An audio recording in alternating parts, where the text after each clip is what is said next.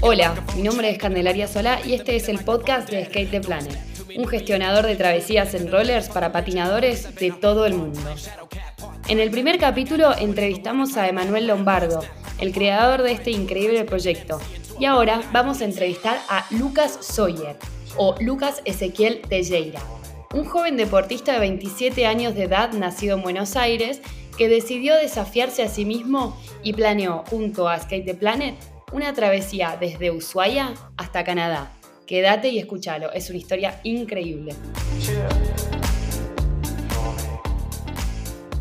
Bueno, y hoy estamos acá con un nuevo entrevistado. Lucas, ¿cómo estás? Muy bien, Cande, vos, todo bien, buenas tardes. Todo bien, por suerte. Y también lo tenemos al dueño de este increíble proyecto, Emanuel Lombardo, que ya lo entrevistamos en el capítulo anterior. Hola, Emma. Hola, chicos, ¿cómo andan? Un placer estar acá con ustedes dos. Igualmente. Eh, bueno, Lucas, arranca tu entrevista y yo tengo así como ley que la primera pregunta sea ¿quién es el entrevistado? Así que vos me tenés que decir quién es Lucas, arrancando desde ya. Bárbaro, gracias Candy, gracias Emma. Eh, mi nombre en realidad es Lucas Tellería. Lucas Sawyer es mi nombre artístico que me puse ya hace unos 12, 13 años y todo arranca desde mis 3 años de edad. Es desde más o menos el recuerdo que yo tengo de cómo arranqué a ser la persona que soy hoy en día. Bueno, yo aprendí a leer a los 3 años, teníamos una biblioteca muy grande en mi casa porque mi mamá es docente, entonces teníamos libros de todo y a mí me empezaron a apasionar los, los libros de anatomía, del cuerpo humano, empecé a estudiar todo lo que era el cuerpo humano en general, la mente, el sistema nervioso, ya con tres años de edad yo leía de todo. Y un día encontré en un libro que había rutinas físicas y había cuerpos, habían atletas, había el desarrollo del músculo, o no sé, el nombre de un atleta que tenía tantas medallas. Y yo dije, wow, me volví loco, me fascinó. Era, era chiquito y yo decía, mira todo lo que hacen. Y empecé a hacer, empecé a copiar por libro. En ese tiempo no teníamos YouTube ni nada de esas cosas y y empecé a, indagar en los libros y cada vez le pedía a mi vieja que me traiga eh, libros de, de, ejercicio, de esto, lo otro, yo quería saber. Y me ponía a entrenar. Me sentaba en mi cama apenas me levantaba y hacía abdominales, me tiraba al costado, hacía flexiones de brazo, me paraba en verticales, hacía giros, hacía lo, lo que sea. Tal es así que me fui también rompiendo, ¿no? Porque me lastimé, me fracturé, em, me hice de todo por probar y por probar solo, ser autodidacta. Prueba y error. Estaba, estaba bueno, era entretenido, pero bueno, dolía. A lo que un día a los cuatro años de edad estaba jugando en, mi pieza y encuentro en un baúl que teníamos un montón de juguetes unos patines de mi mamá, cuando ella era chica. Esos patines que, que son de, chapa, que tienen una, una, cintita que te cubre la zapatilla, y bien antiguos, con las rueditas gastadas, pero en fin, eran patines. Y te juro que me enamoré, porque yo soy una persona que siempre le gustó ir muy rápido probar cosas y aprender y, corregir y, todo el tiempo ir rápido, rápido, rápido, al punto que me doy los palos más fuertes de la vida en, así, de una, me, me, rompo todo, no me importa, porque a mí me gusta ir rápido, en todo, en todo lo que es mi vida, en todo voy rápido. Y cuando encontré que podía patinar, dije, wow, me los puse. Ese día estábamos con mi hermana y sin decirle nada a mi mamá ni a nadie, me puse los patines y me senté y no sabía ni cómo era para ir para adelante ni para atrás, pero me paré, me di vuelta, me volé los dos dientes de leche y ahí, ahí que, y, ese, y ahí dije que, wow, era, era el amor de mi vida. Patinar era para mí lo mejor que me podía haber pasado. Ni sentí, te digo la verdad, el dolor de que me había sacado los dos dientes. Cuando llegó mi mamá a la tarde de la escuela, me encontró con que yo no tenía los dos dientes. Le quisimos mentir con la niñera de que se me habían caído porque ya los tenía flojos, que los estaba cambiando. Mentira, porque encima estaban re duros los dientes, me re dolieron no me olvido más de ese palo, te digo la verdad. Y ahí le conté que había encontrado sus patines. Y nada, y patinábamos. Como nos peleamos con mi hermana, mi mamá lo había separado el patín en uno para cada uno. Y era jodido patinar con un patín, eh, pero le dábamos igual. Entonces, para no pelearnos, teníamos uno cada uno y era regla. Y un día al otro le tocaba el derecho y al otro le tocaba el izquierdo. Y así es donde fuimos desarrollando los dos el patinaje. Mi hermana también patina, solo que hace unos años dejó de patinar. Pasados los años, me enfoqué en otros deportes. Eh, a los nueve comencé las artes marciales y empecé a hacer, bueno, jugaba al fútbol también, pero el fútbol nunca fue de mucha importancia en mi vida. Jugué hasta los 11 años al fútbol. Me gustaba mucho, jugaba bien. No era una estrella, pero no era lo mío. Y pasé por un montón de deportes. Hice atletismo, hice la carrera de los 100 metros, después empecé a hacer maratones, empecé a jugar al pádel, hice aikido, hice muay thai, hice jiu-jitsu, taekwondo, me enamoré del taekwondo. Y ahí me quedé en taekwondo hasta los 20 años más o menos. Lo único que no abandoné en todo ese tiempo fueron los rollers. Cuando estaba en el alto rendimiento de taekwondo y en alta competencia, eh, tenía prohibido hacer otro deporte por el tema de no lastimarme. Entonces tuve que abandonar por unos tres años más o menos el roller. Y el día que dejé taekwondo, por decisión propia, porque me fui a viajar. Me estuve viajando como mochilero, me encontré con un muchacho que andaba en roller y nada, cuando lo dije, ay, por favor, préstamelo, me quedaban re chicos esos rollers, no me olvido más. Ampollas por todos lados tenía, pero yo estaba tan emocionado con andar que se lo pedí y estuvimos andando todo el día, me sangraban hasta los dedos, porque encima eran unos patines que, no, que ya estaban muy viejos, deteriorados. Y ahí comenzó toda la historia de vuelta. Volví, volví de Brasil, en ese tiempo estaba viviendo en Brasil, volví de Brasil y me puse un, un, negocio de comida vegetariana. Y hacía viandas y salía caminando y las vendía. Tardaba mucho. La verdad que caminando tardaba mucho, con un, me llevaba un tupper grande, tardaba un montón. Y un día estábamos eh, caminando por el centro de Merlo y vi unos rollers en una, vidriera que estaban re lindos. No eran rollers profesionales, pero me encantaron porque eran lindos de color, todo, las ruedas estaban buenas y tenía plata en la mano y fui tan impulsivo que tenía que comprar cosas para el negocio que fui y me compré los rollers. Chao, nos vemos. Nos vemos los chicos que al que le tenía que comprar el tupper para salir a vender, a otro que le tenía que comprar otra cosa necesitaba, lo que fuera, no me importó, fui, me compré unos rollers y dije, voy a salir a vender en roller y los que vendan para mí tienen que vender en roller. Se fue dando, se fue dando cada vez más, cada vez más, llegamos al punto de vender 10 bandejitas por día a llegar a vender casi 200 bandejas por día y a tener casi 23 empleados, de los cuales 11 andando en roller. Bueno, todo eso iba perfecto hasta que después me mudo de casa, eh, me voy para otra casa para agrandar el negocio y en un manejo medio malo que hice, quebré el negocio y estaba pasando por una situación tan triste en mi vida, tenía deudas, se me venían muchas cosas encima y no tenía la cabeza tan clara, que entonces me ponía los patines a cualquier hora del día y salía a patinar, salía a patinar, salía a patinar, salía a patinar, como para despejar la mente, no pensar en nada y patinar, patinar, patinar. Y me hacía 80, 100, 120, 130 kilómetros en el día y patinaba y no me cansaba nunca. Pasaba todo el día arriba del patín y yo dije, bueno, un día me, me, quedo mirando la ruta, así como al horizonte, me fue en un rato, era un día de lluvia, ¿no? Ese día también fue, es inolvidable en mi vida porque estaba todo empapado y en invierno, pleno invierno, hacía frío, yo estaba en un shortcito, en cuero, y abajo de plena tormenta y dije, ¿por qué no hago esto y me voy trasladando durante todo el país? Y hago algo que me gusta, vivo del deporte que lo hice toda la vida y puedo patinar. Yo no soy para hacer negocio, no quiero hacer negocio, quiero patinar, quiero patinar, solo quiero patinar, quiero patinar y puedo hacerlo, no me canso, no me duele, no me molesta y, y ahí me empecé a entrenar. Todo esto casi cinco años atrás te estoy diciendo, bastante y empecé a patinar, entrenarme, entrenarme. Todavía ah, había retomado taekwondo y entrenaba mucho taekwondo también en ese tiempo y patinaba a la vez. Y bueno, y ahí empecé a formar un proyecto que iba a ser de la Quiaca Ushuaia, iba a ser el país completo y me empecé a preparar para eso. Y empecé a tocar puertas, a llevar la carpeta de acá para allá, me metí por un lado queriendo llegar por la parte municipal, después eh, por los diarios, por esto. Bueno, en ese tiempo no era conocido, no tenía un perfil de Instagram, de Facebook, de nada. Eh, nadie me conocía, nadie me daba bola para todo el mundo era un loquito más que decía que iba a hacer algo que era imposible. Cruzó un país en roller, me decían, no, estás loco, muchos se me burlaron. Lo comentaba con, muchas personas en el barrio, eh, con familiares, con amigos, etcétera. Muchos me apoyaron en la idea y la mayoría que estás loco, que no, que qué vas a hacer. Personas allegadas a mí que nada, me saboteaban terriblemente el proyecto y yo me daba tanta bronca que decía, se los voy a demostrar, van a ver. Esperame, esperame un poquito más que van a ver y me puse a entrenar más, me puse a entrenar más, me puse a entrenar más, calladito la boca, y volví al semáforo, me puse a hacer malabares en ese tiempo, soy malabarista también, y hago malabares con cuchillos. Empecé a hacer malabares y a hacer plata de ese lado para mantenerme en entrenamiento y el resto del día patinar, patinar, patinar, patinar, patinar, hasta que llegué a un punto de desesperación tan grande, pasado los tres años, de, de nada, absolutamente nada, que nadie te escuche, que nadie te diga ni A, ni B, ni Z. Empecé a juntar plata para, para comprarme unos patines, me los compré, entrené, los rompí y un día ya no daba más, no tenía nada, no tenía nada. No tenía plata, no tenía ya patines, no tenía nada. Y en ese tiempo estaba tan triste que, que, me estaba poniendo como denso ya para muchas personas. A donde iba era como que Lucas atraía una frustración. Chau, agarré el proyecto que tenía, no lo quería ni ver, lo tiré, lo tiré. Lo tiré a la basura, nos vemos. Borré todo lo que tenía en la computadora, no me importó más nada, cambié la ruta agarré los rollers que tenía, los empecé a pegar con cinta, fui a buscar una ruedita capital que me donó una nenita, llama Faustina, que es re linda, representa Power Slide acá en Argentina. Eh, junto a su mamá Romina me consiguieron como 30 ruedas chiquititas de 72 milímetros, que eran para slalom, y arranqué. Conseguí una camarita, un casco usado, eh, una mochila de mochilero que estaba rota, la cosimos y metimos un par de pilchas.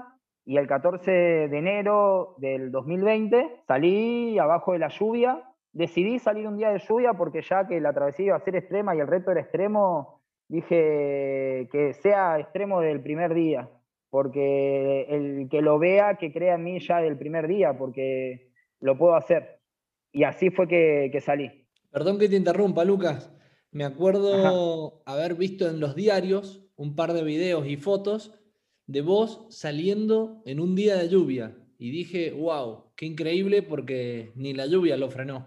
Yo también quiero decir algo, Lucas. Sos la viva imagen del lema que tiene Skate Planner. Y es que uno puede lograr cualquier cosa que se proponga, no importa lo imposible que parezca. Si tiene una meta, eh, va a llegar y los impedimentos se los pone uno. Sí, lo que pasa que las barreras mentales eh, ¿no? que a veces uno tiene tienen que ser destruidas por decisión. Y a veces uno dice, no, uy, qué día, no, que está lloviendo, que, que mal día que me tocó, que no sé qué, y por qué, me lo estoy imponiendo yo.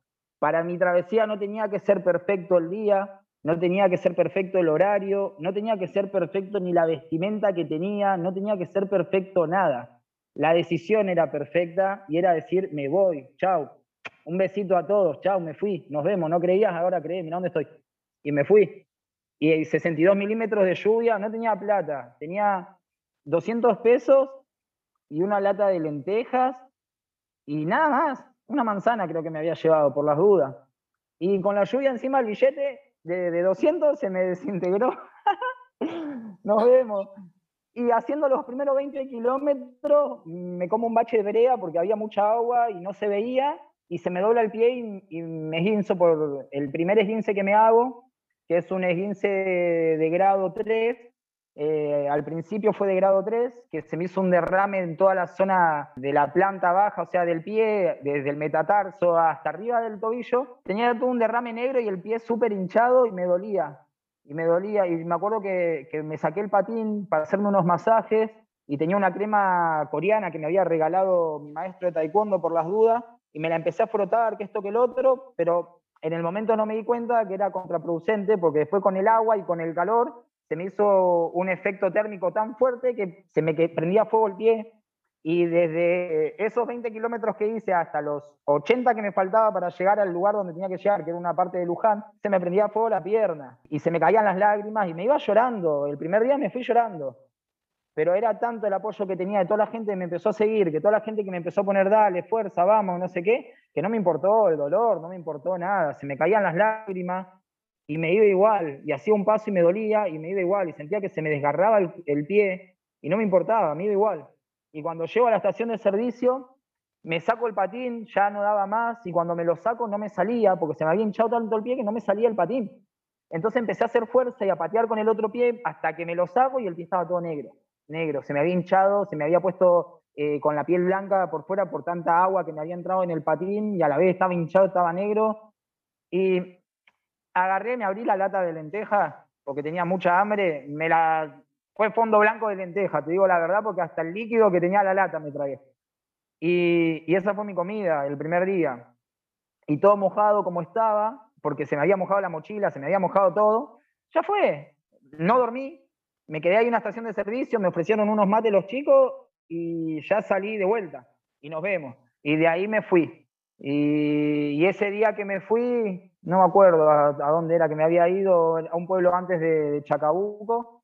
Eh, va que estaba patinando y había de vuelta agua porque estaba lloviendo, había tormenta eléctrica, encima estaba bueno porque se venían los rayos, todo, y yo estaba ahí abajo solo eran como las cuatro y pico de la mañana y no va que me agarro un pozo que no se veía y meto el pie adentro del pozo y me caigo y me doy la tibia que me había guinzado contra ese pozo y se me abre más el derrame y me llega hasta casi la altura del gemelo. Con el pie así llegué a Mendoza. Con el pie todo esguinzado llegué a Mendoza, se me transformó en grado 1, en, en esguince de primer grado, y se me formó una tendinitis. Y con eso me fui a Mendoza, nos vemos, me fui a Chile también. Y no, no importó nada. Eh, importaba seguir la idea de, mostrar que se puede y de que uno solo se pone los límites, porque eh, no me limité en ningún momento, decir, no, freno, tengo que ir al médico, no, me tengo que parar 15 días, eh, no, me tengo que poner hielo, ni hielo, ni médico, ni nada. Seguimos para adelante porque ya salimos y no podés decir que no, no podés volver hacia atrás. Una vez que vos encarás un proyecto y te determinaste a hacerlo, vos no podés decir, ah, no, eh, pará, ahora tengo miedo, no, no sé qué me va a pasar, che, no, la, no es como yo pensaba porque nada es como uno piensa, entonces tenés que ir para adelante igual. Y no fue como yo pensaba la travesía, porque encima el día anterior cambié el recorrido, que me iba para La Quiaca, me fui para Chile, nada que ver, y me iba para Colombia. Y bueno, me frenó después el tema de, de lo del coronavirus, ¿viste? Estando en Santiago, me hicieron volver a Mendoza, pensamos que podíamos hacer el desafío por la Ruta 40, y al final me dijeron que me tenía que volver. Y volví, me lo tomé como que bueno, que fue una, entrada en calor realmente, que no fue una pérdida de tiempo y no, no, no, estaba ni frustrado ni triste porque se había terminado, estaba diciendo joya, te está dando una oportunidad ahora para hacerlo más fuerte y vamos a doblar la apuesta. Lucas, quería hacerte una pregunta, que es algo demasiado grande, algo que lograste, que fue cruzar la cordillera de los Andes patinando. Contanos resumidamente, si podés, un poco eso. Emma está re celoso porque era su meta, era su objetivo. No, estoy orgulloso de que alguien lo haya podido hacer, así que ahora que ya lo hizo, más ganas me dan. Lo vamos a hacer juntos, brother, ya sabes. Fue muy lindo porque les comento que yo, el día que salgo, que me dicen que tenía que salir desde Luján de Cuyo, tenía que llegar el primer día a Uspallata. Es un ascenso de casi 150 kilómetros desde donde yo estaba y subías a los 2.000 y pico de metros de altura. Y el día que salgo, me agarra un dolor de muela que era infartante. Me latía la cara a morir y yo tenía, bueno, la mochila, todo, que en ese momento me lo llevó la policía porque como era zona montañosa y había muchas bajadas muy fuertes y todo, les pedí si me podían llevar el peso de las dos mochilas, porque ya cargaba dos mochilas para ese entonces, más de 40 kilos. Me llevaron ellos la mochila y fui libre. En cuatro horas y media hice 150 kilómetros en ascenso y con dolor de muela.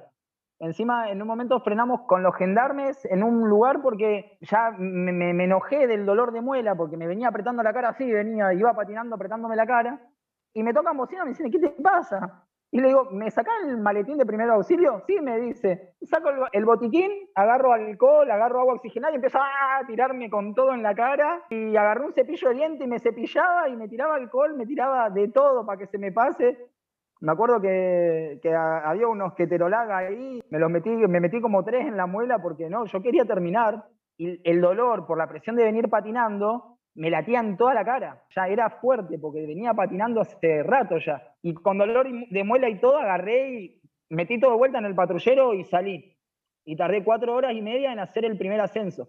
Ese día me dejaron en Uspallata, en ayunas, te digo, te cuento, que los dos ascensos lo hice en ayunas, yo no comía hasta no finalizar cada recorrido. El segundo ascenso, que fue también de 140 y pico, sí, porque en total eran 320 kilómetros que tenía distancia, eh, más o menos daba 140, 150 kilómetros en dos tramos. También lo hice en cuatro horas y media y fue, fue muy bueno porque al otro día que yo salí, salí en ayunas también, solo tomando agua. Y esa fue la parte más peligrosa a nivel físico porque estábamos en altura, había mucho viento, tenía casi 50 kilómetros de, viento en contra, entonces el patrullero de la gendarmería se me puso adelante y yo iba patinando atrás de ellos, pero me comía todo el humo que me tiraba el auto. Todo el humo que tiraba la camioneta me lo iba comiendo yo, iba patinando con el humo. Bueno, no me importó nada, nos vemos, me voy a subir igual. Tal es así que cuando llegué arriba de todo en, los Andes, me empezó a salir sangre de la nariz. Y me lavé todo y, llegué. Y llegué bien y estuvo lindo y fue lo más lindo que me pasó en la vida. Y ahora espero hacerlo pronto con el EMA. Qué increíble, Lucas. La verdad que cumpliste uno de mis sueños. Me motivás muchísimo a hacerlo, a poder concretarlo. Te felicito y muy loco todo lo que pasaste para poder hacerlo y así todo lo concretaste.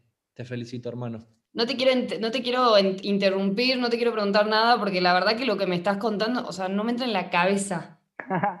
Yo te quería preguntar, ¿no? Lo único que te frenó en esta increíble travesía fue la pandemia, por una cuestión lógica nos frenó a todos. Y me contó Emma que sos básicamente el primer gestionado dentro de Skate the Planet y quería que me cuentes sobre lo que están planificando. A mí realmente no, no me paraba nada menos ya habiendo llegado a Chile, habiendo pasado los Andes, el descenso de los caracoles, me quedaba el reto de hacer los desiertos de Chile y para mí era muy motivante y iba para adelante. Estaba reatrapado sobre esto porque cada vez más personas llegaban al proyecto y lo veían y comentaban y se fomentaba más la idea de, avance y nunca de retroceso, entonces yo no podía frenar ni dar marcha atrás. Tenía un compromiso conmigo y, y con quienes estaban apoyando esto. Bueno, cuando pasó lo, de la pandemia, de un día para el otro, que me digan, te tenés que volver a tu país porque acá van a cerrar el país, porque se aproxima una pandemia que es a nivel mundial y que se van a cerrar las fronteras y que pasa así, no entendía nada.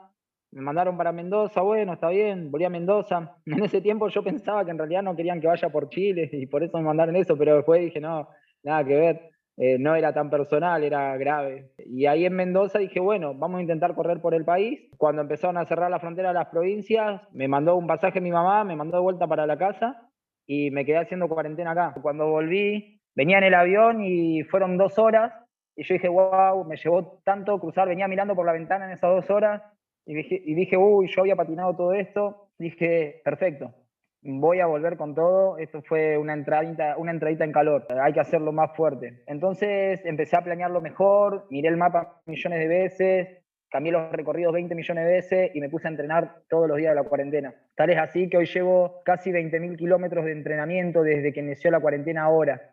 O sea, ya terminé mi travesía prácticamente en entrenamiento nomás. Y bueno, llegado diciembre, también estaba de vuelta que que quería que sea diferente también, porque todo el tiempo es a pulmón, a pulmón, a pulmón. Yo dije, pará, yo me merezco ahora salir diferente, porque eh, la prueba de credibilidad la di, la prueba de confianza, de fuerza, de fe, de resistencia, persistencia, lo que sea, la di. Ahora no quiero dar más una prueba. Quiero ir verdaderamente a lo que soy capaz de hacer y no demostrar lo que puedo hacer, sino mostrar cómo lo voy a hacer y lo que voy a hacer, que es diferente. Y un día un viernes, no me olvido más también, yo no me olvido de las cosas, pero hay cosas que son puntuales en la vida. Ya unos días antes me había mandado un mensaje Manuel, hola, soy Emanuel, me quiero comunicar con vos, que esto, que el otro, y yo esos días andaba con muchos, como así, problemas, venía transitando un par de situaciones en mi vida con respecto al trabajo y, a otros temas personales. Entonces como que no, no le podía dar el tiempo que se merecía tener en ese momento. Y el día que lo atendí fue un viernes que yo estaba, ese día yo no daba más. Y, justo me, me, llama y lo atendí. Bueno, nos pusimos a hablar y me empieza a comentar todo. Me puse a llorar. Terminé de hablar con el chabón y con Emma, perdón, chabón. Y me puse a llorar y empecé a decir, wow, wow, wow. Me tildé diciendo wow, me quedé como 15 minutos diciendo wow y miraba para, para afuera, estaba en la camioneta, miraba para afuera y decía wow, nada más decía wow. Y me recontrarre emocioné porque dije, se lo vengo pidiendo a Dios, al universo, como quieran llamarlo, ¿no? dependiendo de la creencia, todo es aceptable. Venía pidiendo hace rato que necesitaba a alguien que realmente crea en mí y que sea ajeno a mi familia, porque la familia cree en uno, lo apoya, porque es familia y siempre vamos a apoyar a un familiar. Pero alguien que sea ajeno a la familia y que crea en vos quiere decir que es fuerte lo que estás haciendo y que el impacto es grande. Me tembló todo el cuerpo ese día y, y ahí tomé una responsabilidad más fuerte. Hace un par de días que había dejado de entrenar estaba desganado. Y empezamos a tramitar el tema de, bueno, de viajar a Salta. Y el compromiso fue mutuo, la disposición también, tanto que, bueno, que Manuel se comprometió conmigo hasta el día de hoy, que está re comprometido conmigo en todo lo, que estamos haciendo. Entonces ahí hizo que yo me comprometa mucho más también, en lo que era mío también, pero no importa, porque había una persona de afuera que hacía algo loco también, que también había hecho una travesía, que también andaba en roller que gestionaba, o sea, que ayudaba a otros patinadores a también hacerlo, que estaba haciendo un libro con respecto a la vuelta al mundo en roller y que a mí me encanta y que es lindo, ¿entendés? Y que eso sale de una persona, desde un buen ser humano y yo tenía que confiar en él sin conocerlo, no me importaba. Muchos me decían que no, que capaz que es un loco que te quiere secuestrar, que sé qué, me importa que me secuestre, pero si anda en roller que me secuestre igual, claro, me fui a Salta, nos vemos, claro, y me fui a Salta y conocí lo conocí a Emma y todos esos días estuvimos charlando mucho, me metió en la cabeza muchas cosas que hoy en día las estoy poniendo en práctica y me acuerdo diariamente, quiero que lo sepas, brother, que me acuerdo todos los días, todo lo que vos me dijiste en esos cuatro días que estuve. Hicimos de todo, hicimos unas bajadas, patinamos un poco, hicimos un video re lindo, hicimos un descenso en tierra y de ahí surgió el compromiso de llevar los dos proyectos, de unirlos y de hacer historia con esto. Cruzar el continente punta a punta, que es un proyecto que lo vengo planeando ya hace años yo, pero el proyecto de él no es que se suma, sino que se fusiona, porque él quiere juntar kilómetros para que se dé la vuelta al mundo. Entonces es un aporte mutuo y a la vez eso empezó a, formar eh, un proyecto más grande, único también, porque eh, de ahí empiezan a aparecer otros patinadores, empieza a formarse una familia a nivel mundial y lo que nosotros estamos haciendo es eso, es, formar una familia a nivel mundial de patinadores, deportistas con sueños, porque todo el mundo tiene sueños. Y Lucas, en la entrevista pasada hablábamos con Emma de que cuando uno tiene un objetivo y tiene una meta, por más de que tenga obstáculos, si lo tiene fijo llega, pero al ser un objetivo compartido, lo hace no solamente mucho más divertido, sino mucho más dinámico. Estás cansado, sentís que no vas a llegar o tenés un mal día y viene otra persona y te dice, dale que podés, vos podés llegar un kilómetro más, un kilómetro más, y lo hace mucho más llevadero, ¿no? Mirá, mientras las mentes estén alineadas, sí. Si todo está en sintonía, sí. Siempre se dice que, bueno, en la concreción de metas o de objetivos a corto, mediano, o largo plazo, uno solo puede lograr hacer algo, pero no terminás haciéndolo solo de verdad, porque siempre necesitamos de alguien. El tema es cuando ese alguien no está en sintonía con vos. En este caso, nosotros estamos en sintonía perfecta, por eso las cosas se están dando cada vez más, porque no sé si vamos al mismo punto, pero estamos formando un camino juntos. Que después los puntos sean diferentes, no importa, estamos formando un camino juntos y tiramos por ese camino juntos. Y ahí es donde todo sucede. Eh, la compañía y la sociedad cuando es sana y cuando hay objetivos claros, que es hacer historia, no importa, muchos también me lo han dicho también, che, pero capaz que el chabón se va a hacer conocido porque vos patines y yo me voy a hacer conocido porque él lo gestione. O sea, es mutuo y a nosotros no nos importa eso. A nosotros no nos importa el nombre de la persona, quién queda más alto quién. Vamos a hacer historia juntos, vamos a hacer historia con un equipo. Me pasa con mi vieja. A mi mamá yo la nombro en todos lados porque sin ella yo tampoco hubiera hecho lo primero que viajó hasta Chile para que me dejen bajar de la cuesta de los caracoles y tuvo que firmar un contrato que decía que se hacía responsable si yo me moría en la travesía, siendo mi mamá. Tuvo que alquilar un auto para que me dejaran bajar, para bajar atrás mío con un camarógrafo y ser responsable que si yo me caía, ella me estaba viendo, que era responsabilidad de ella. Entonces tuve que tener una responsabilidad terrible un compromiso con mi mamá de no morirme en la cuesta de los caracoles. Igual no, no fue nada difícil tampoco, pero fue otra vez un compromiso con la persona por ir en un objetivo claro. Y así nos pasa con Skate the Planet. Hoy en día, para mí, Skate the Planet eh, no solamente es un gestionador de travesías, sino que es como mi familia. Es algo muy ameno a mí y que me da orgullo tener puesta la, remera. Tal así que se me había manchado la otra vuelta, se lo dije, estaba re triste, la lavé 20 millones de veces, hice 200 millones de cosas, quedó excelente porque tenía una mancha roja así, acá todo que me queda acá se la saqué, quedó blanquita, mira qué linda, está perfecta. No la uso para nada, me la pongo para estas ocasiones, no, no la quiero destrozar. Y es eso. Qué lindo lo que genera el deporte, ¿no? Y acá ustedes no ven las cámaras, pero me parece que Emma está por largar unas lagrimitas, se emocionó.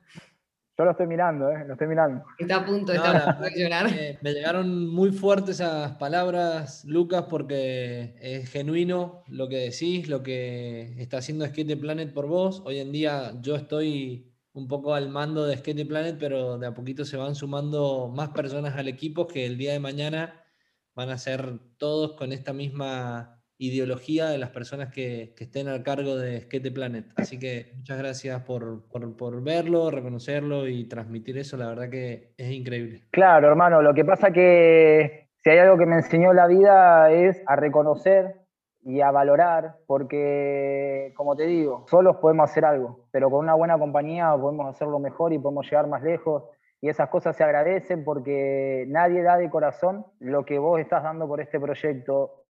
Bueno, Lucas, muchas gracias por lo que decís. La verdad me emociona muchísimo que el proyecto esté generando todo esto. Nosotros también te cuento que valoramos muchísimo el esfuerzo que estás poniendo y la fe que nos tenés. Así que muchas gracias por incluirnos y hacernos parte de tu travesía. algo que queremos que nos cuentes es cómo te preparas tanto mental como físicamente para esto que se viene, que no es nada más ni nada menos que cruzar un continente de punta a punta patinando, porque no tiene precedentes. Se conocen historias de haberlo cruzado en moto, en motorhome, en auto, caminando, pero nunca se escuchó que lo hicieran en patines. Así que estamos hablando de que son casi 26.000 o 28.000 kilómetros, ¿cierto? Sí, en realidad, bueno, ahora viste, hoy te había comentado, cambié el recorrido porque soy así, no cambio todo el tiempo. Eh, y ahora estamos arriba de los 32.000 kilómetros, se hizo un poquito más grande. Mira, a nivel mental, eh, creo que lo que me prepara es la vida. Y en este, caso vos me hiciste un aporte increíble que fue lo que me aclaró muchas cosas, que a pesar de que, todavía quedó ahí, que lo estamos ah, queriendo retomar y lo estamos queriendo hacer, que, es el curso este de Bob Proctor que me está limando la cabeza, la verdad, que, que está muy bueno. Y que perdón, que siempre te lo digo, que lo dejé un poco colgado, es una preparación muy buena porque también te hace ver diferente las cosas. Antes yo sentía que que tenía que, hacer, no sé, 10 mil millones de sentadillas, 80 mil flexiones de brazo, prenderme fuego el cuerpo para aguantar el calor, mentira. Después me di cuenta que solamente lo tenía que visualizar hecho, solamente tenía que sentirme que ya estaba concreto, que se había finalizado, sentirme victorioso, sentirme exitoso con lo que pasaba y esa fue la preparación más linda, es la que me alejó del estrés, es la que hoy en día no me tiene preocupado por nada, yo sé que ya está hecho, todavía no se materializó, pero ya está hecho porque mi mente ya está hecho. Yo me veo en Toronto todos los días, ya sea hasta el traje que voy a tener puesto. Y después, de forma física, sí, yo me entreno entre 8, 9, 10, 11, 12, 14, 16 horas por día, todos los días. Hoy hice tres horas de, ejercicios muy intensos de piernas. Ayer hice otras tres horas y después paso por tres horas de abdominales y tres horas de, de, de brazo y una hora de cardio. Y así estoy todos los días. Y hoy metí una hora de taekwondo también y estoy así todos los días entrenando a full y es eso. Esa, la preparación es esa y le damos con todo. Contaros un poquito sobre eso y sobre todo también las otras cosas que se van consiguiendo, como indumentaria, el apoyo logístico para toda la travesía, que es un vehículo de apoyo, bueno, yo en el CENAR de, San Luis, en la Universidad de Ciencias de la Universidad de La Punta, de Ciencias Deportivas, estuve en la travesía pasada, ellos me hicieron evaluaciones biométricas, me pusieron en la posición como un atleta superhumano, ya que por lo que había hecho no tenía ningún desgaste físico y todos los ejercicios que me habían hecho hacer en alta intensidad con el pie guinzado y una mano fracturada las hacía pero terriblemente bien, sobrepasaba los niveles de rendimiento de cualquier otro atleta y ellos se habían quedado muy contentos, me habían dicho que cuando terminé la travesía que volviera, que querían verme entrenar, que querían tenerme un tiempo y hace unos días atrás, bueno, se me ocurrió volver a mandarles mensaje porque ya les había puesto a una persona que estaba ahí, me había dicho no, no estamos aceptando atletas, que no sé qué, y me había como desilusionado, dije, uy, yo necesito un lugar así como para ir a entrenar y estar tranquilo, que aparte que para cualquier atleta entrenar en un lugar de alto rendimiento, con gente de elite, con entrenadores de elite, por más que vos seas una bestia, te convierte en algo más, eh, te hace levantar más porque estás en otro nivel y es diferente. Y un día agarré y le mandé un mensaje a, a Damián, que, que, bueno, él es el encargado de biomecánica, es el que me hizo los estudios, y se me ocurrió preguntarle a él si se podía, si estarían interesados en ser parte del proyecto, de tenerme ahí dos meses entrenando. Y claro que sí, sí, Lucas, dale, vamos a planearlo, vamos a hacerlo, ¿cuándo querés venir? No me pusieron ninguna excusa, me dijeron que está todo listo para ir cuando sea posible y se dé. Y, ahí lo empezamos a planear. Después, bueno, como todo, ¿no? Me empezó a hacer falta de todo, porque no estaba preparado para ir al cenar y me hacía falta eh, indumentaria, me hacía falta zapatillas, me hacía falta ruedas, me hacía falta una bota para el interior del roller, me hacía falta de todo. Y ahí es donde entra Skate de Planes de vuelta y me dice, yo te banco todo, no te trabe nada, no quiero que nada te trabe. Y ahí de vuelta con, con el sponsor, que ya de por sí tengo una ayuda increíble porque se hace cargo de muchas cosas que pasan en mi vida.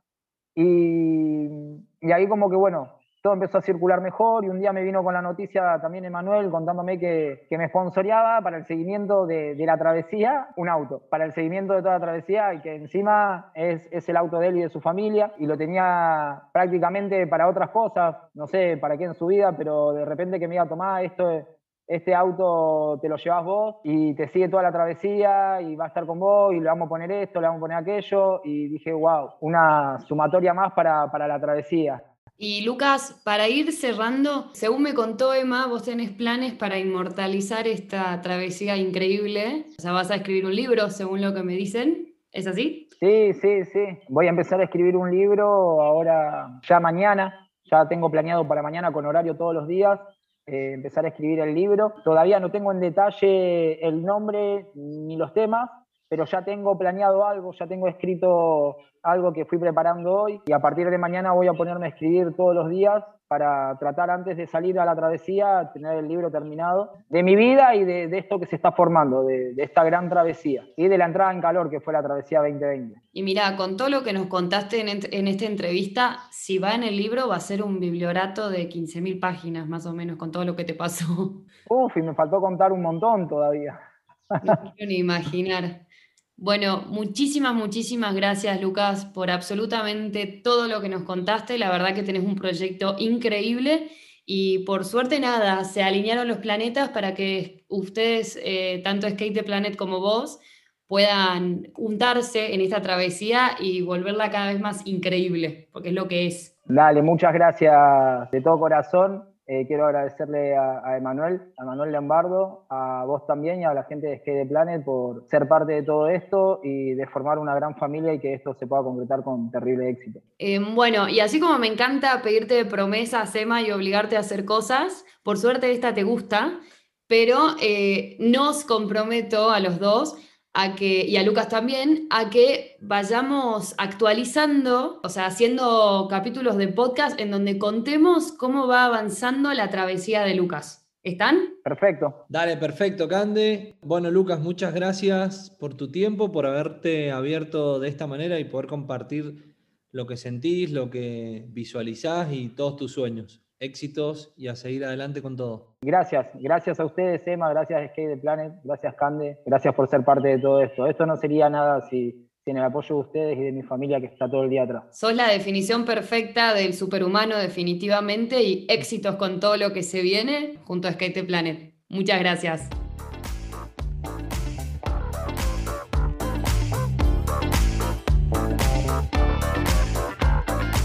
Gracias por escucharnos y si querés saber más sobre nosotros nos podés encontrar en Instagram como arroba skate.theplanet. Muchas gracias.